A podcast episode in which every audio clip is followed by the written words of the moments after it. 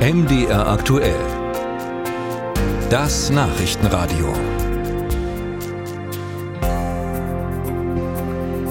Defekte Geräte wie Kühlschränke, Waschmaschinen oder Handys sollen in der EU künftig nicht mehr so schnell weggeworfen werden. Die Verbraucher sollen sie einfacher reparieren lassen können. Das EU-Parlament hat heute in Straßburg mit großer Mehrheit das sogenannte Recht auf Reparatur beschlossen.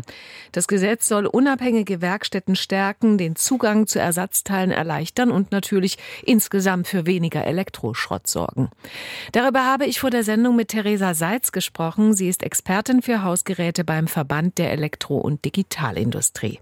Frau Seitz, was hält Ihr Verband von dem neuen Recht auf Reparatur? Als Verband der Elektro- und Digitalindustrie unterstützen wir diesen Vorschlag. Wir befürworten hier, dass die Politik sich Gedanken macht, wie man die Reparaturkultur in der Europäischen Union wieder fördern und stärken kann. Was bedeutet das neue Gesetz, wenn es dann in Kraft tritt für die Hersteller der Geräte? Was ändert sich da konkret?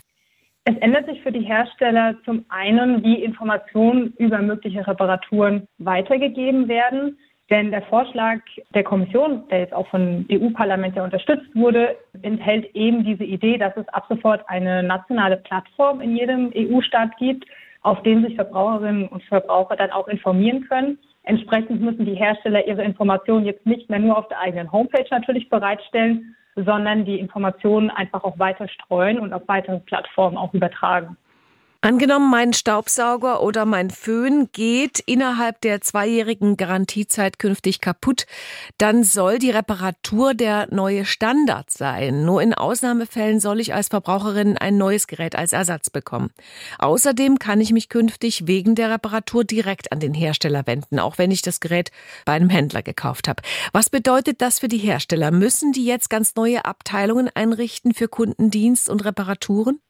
Wenn innerhalb der gesetzlichen Gewährleistung ein Produkt einen Defekt hat, dann kann man sich selbstverständlich dann auch an den Hersteller wenden und dort gibt es bereits etablierte Strukturen. Jeder Hersteller besitzt einen Kundendienst. Ob diese Kundendienste jetzt aufgestockt werden müssen, das bleibt abzuwarten. Wahrscheinlich schon. Das kommt auch darauf an, wie viele Verbraucherinnen und Verbraucher letztendlich ihre Produkte repariert haben möchten. Denn weiterhin gilt ja auch der Vorsatz, dass man sich zunächst anschaut, inwieweit eine Reparatur sinnvoll ist und auch wirklich den Verbrauchern am Ende ein besseres Gerät wieder zurückbringt. Die Kundendienste sind natürlich dafür auch geschult oder werden jetzt geschult, dass sie diese neuen Anfragen, die wahrscheinlich kommen werden, gut umsetzen können.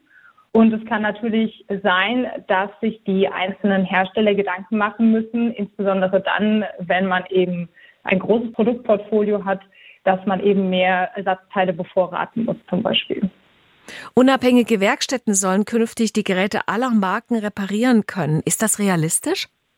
Dass unabhängige Reparaturbetriebe jetzt mehr reparieren sollen, ist auf jeden Fall erstmal eine Herausforderung für alle Beteiligten.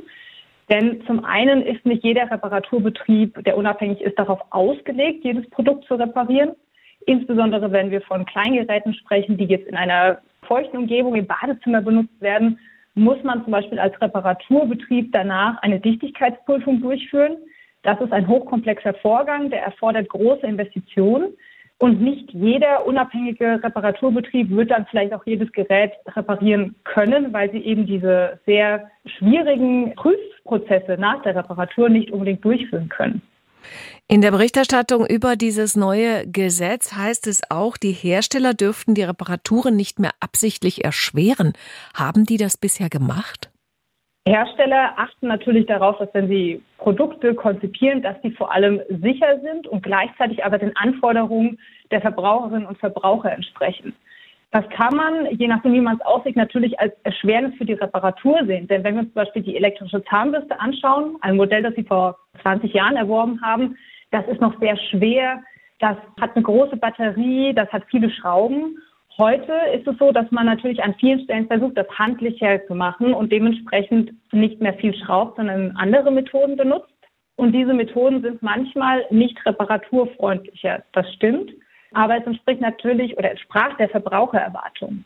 Das heißt, die Herausforderung wird jetzt sein, neu zu designen, sodass manche Produkte, die jetzt momentan vielleicht weniger reparaturfreundlich sind, freundlicher zu gestalten und gleichzeitig aber auch keine negativen Auswirkungen für Verbraucherinnen und Verbraucher zu erreichen, wenn wir dann sehr schwere oder unhandliche Produkte hätten.